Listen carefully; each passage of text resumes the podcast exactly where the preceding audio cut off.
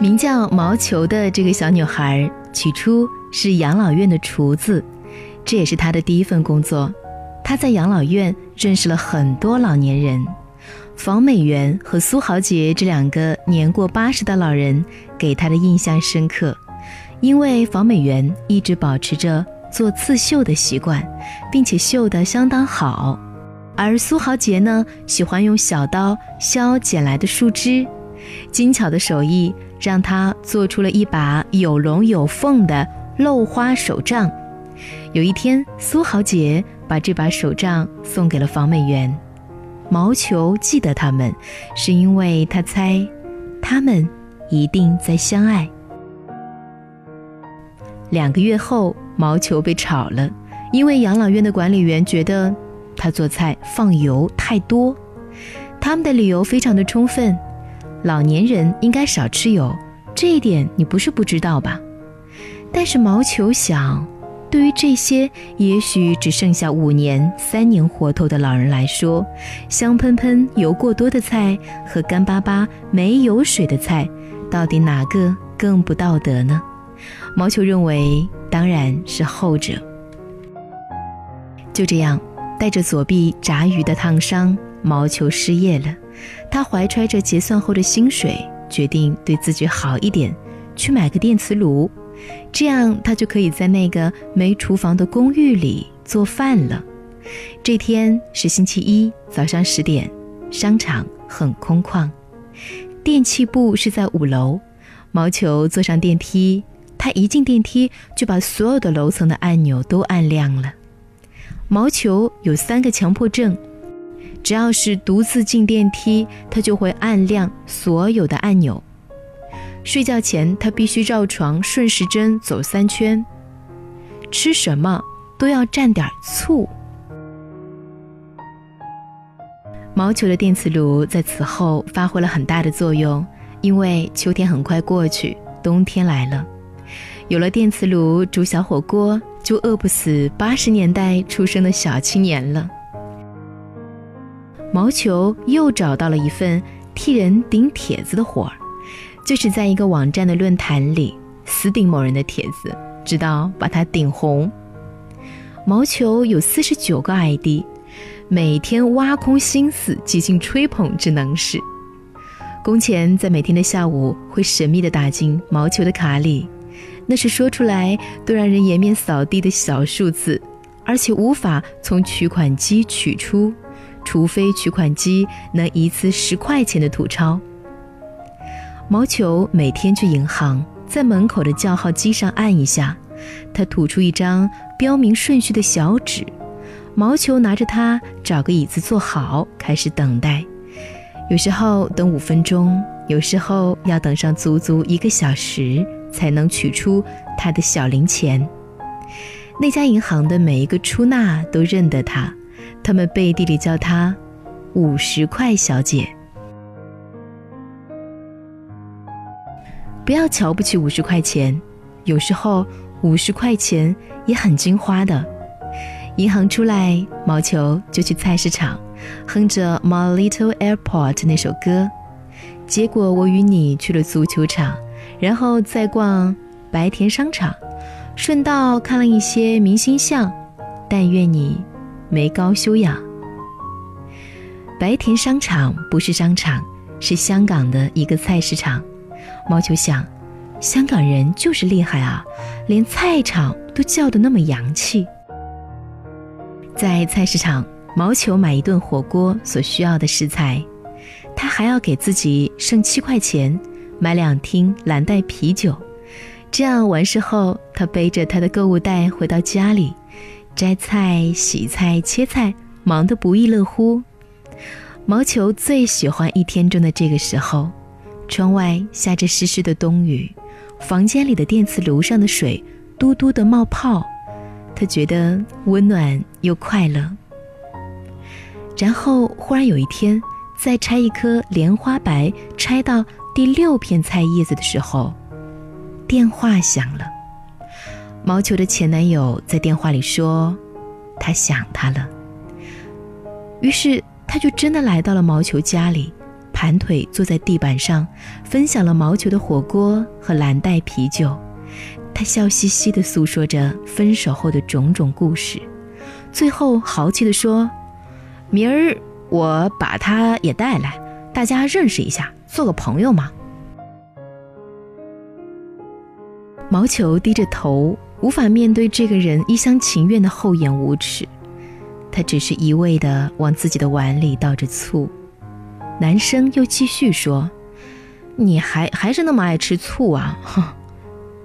然后毛球就把他的帽子、手套、围脖和鞋子一起扔到楼下去了。林夕说，他写的最悲伤的一句歌词是：“原来一直很快乐，只我一人没发觉。原来我其实一直都很快乐，全世界都认定我是个快乐的，但是这件事，只有我一个人蒙在鼓里。”居然不知道，毛球把歌词听错了，他听成是“原来一直很快乐，只我一人没法过”。他听错的歌词还有很多，执意把张信哲的《爱如潮水》听成“答应我，你从此不在深夜里排队”，把张惠妹的《听海》听成“我就这一颗心，整夜都闭不了眼睛”。其实原来的歌词不过是形容一个人的动作。我揪着一颗心，整夜都闭不了眼睛。如果这些听错的歌词都是潜意识里自己的心态写照，那么毛球承认，他们揭示的，就是他的孤单。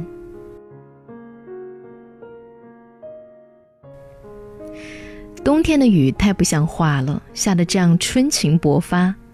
在单身宅女的小狗窝，毛球要被自己的眼泪淹死了。这一天，他没有出门，将就着昨天的剩饭剩菜对付了一顿。他不知道，就在这一天，银行来了一位新的职员，他是从附近的小镇调到城里来的。为此，他努力了整整三年，花了很大一笔钱。他决定好好对待这份来之不易的工作。虽然他已经是一位大叔了，但他还是像个新鲜人一样，拘谨又小心地笑着，对顾客彬彬有礼。他还不认识五十块小姐。毛球在二十四小时以后与大叔相遇，小姐，你取五十块是吗？是的，好。这里是五十块，请收好，再见。他的口音里透着小镇的垮腔，让毛球觉得很好笑。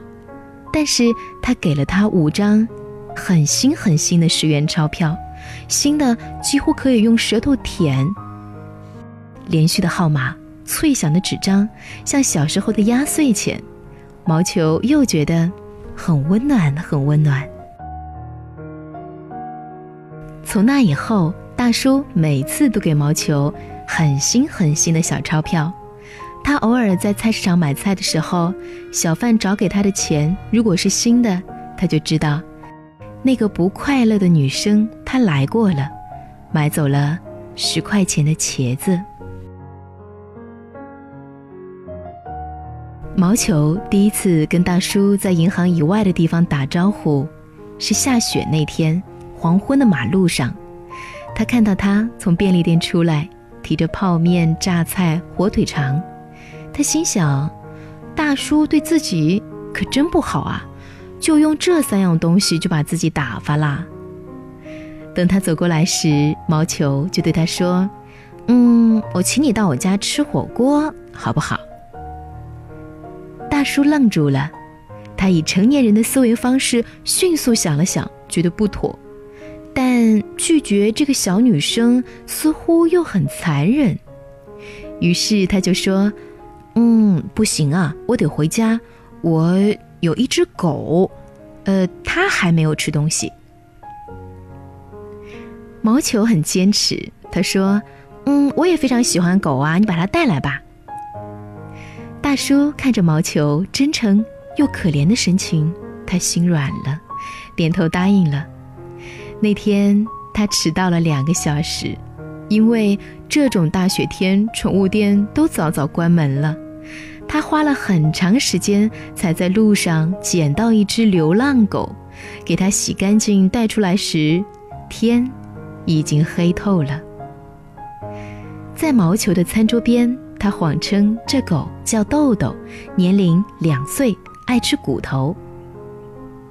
他还亲昵地抱着狗，让毛球拍了一张照片儿。他心里想，以后可再也不能乱撒这种谎了。毛球火锅的内容还真不赖，有牛肉，有虾饺，还有丸子、蟹柳、火腿、茼蒿、藕片、土豆。火锅里还放了几根便宜的人参，去寒嘛。毛球问大叔需要什么调料，大叔说：“嗯，光醋就好了。”于是毛球给他倒了满满一碟醋。大叔吃得很开心，也愿意和毛球皮皮情操。他说：“他这个人呐，没有什么优点，就是顾家。过几年啊，他要在城里买房子，然后找个女人结婚，好好过日子。”毛球不知道为什么很感动，一个这么老的大叔都不放弃对生活的向往，所以自己。应该更加积极才对吧？火锅一再的加水，味道变淡了。大叔夹起一根小人参吃掉。不要吃，人参很苦的。毛球赶紧说。大叔回答：“是啊，人参很苦的，但回味是甜的。不信你试试。”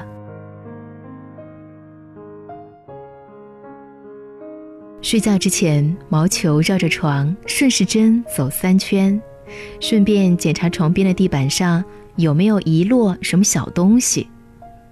他忽然想，如果有一天他和一个男人结婚了，强迫症是不是就会自愈？因为总不好意思在另一个人面前履行这种神神怪怪的仪式吧？嗯，那么该和谁结婚呢？毛球的选择面很狭小，但却很诚心。他觉得大叔挺不错的。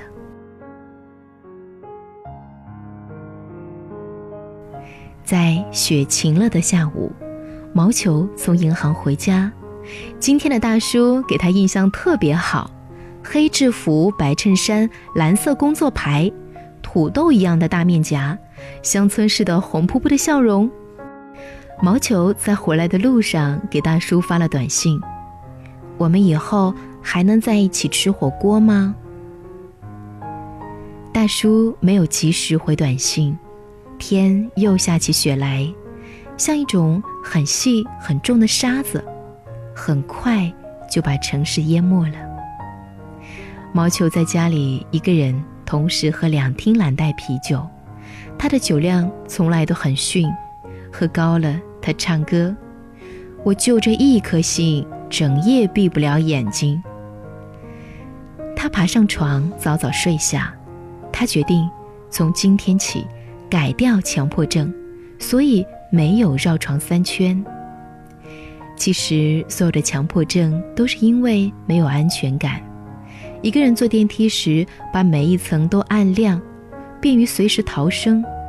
吃醋呢，是因为。醋可以解毒，预防高血压和动脉硬化，利尿抗癌。总之，醋一到，百病消。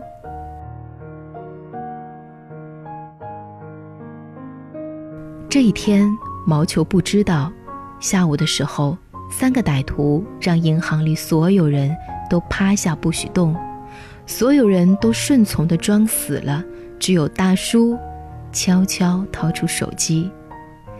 在幺幺零报警和毛球的电话之间，他做了个短暂的选择。最后，他给毛球回了短信：“人生何处不相逢，因为紧张，他把这句短信打成了“人参和醋不相逢”，然后枪响了。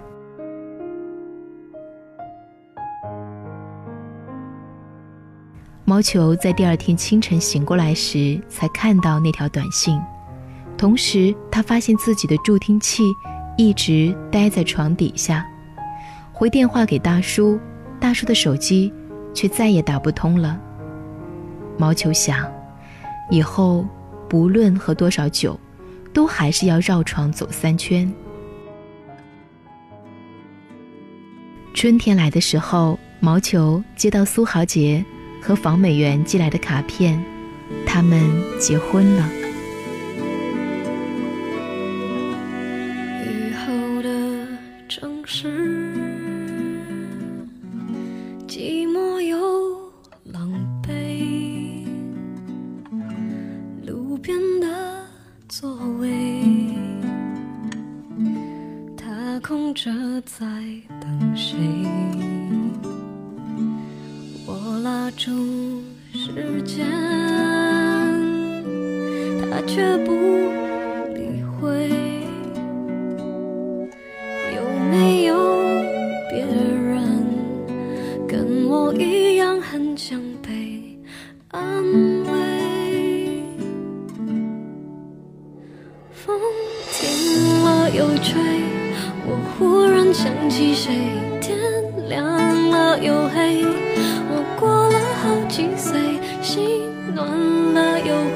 世界有时候孤单的很，需要另一个同类。爱收了又给，我们都不太完美。梦做了又碎，我们有几次机会去追？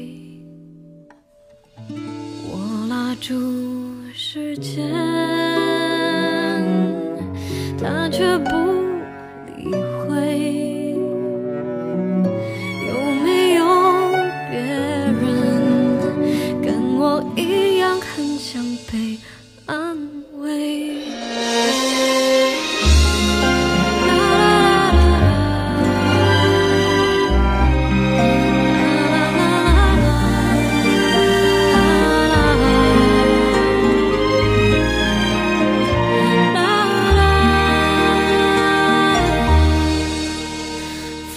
停了又吹，我忽然想起谁，天亮了又黑，我又过了好几岁，心暖了又灰，世界有时候孤单的很，需要另一个同类，爱收了又给，我们都不太完美，梦做了又碎，我们有几次机会去追？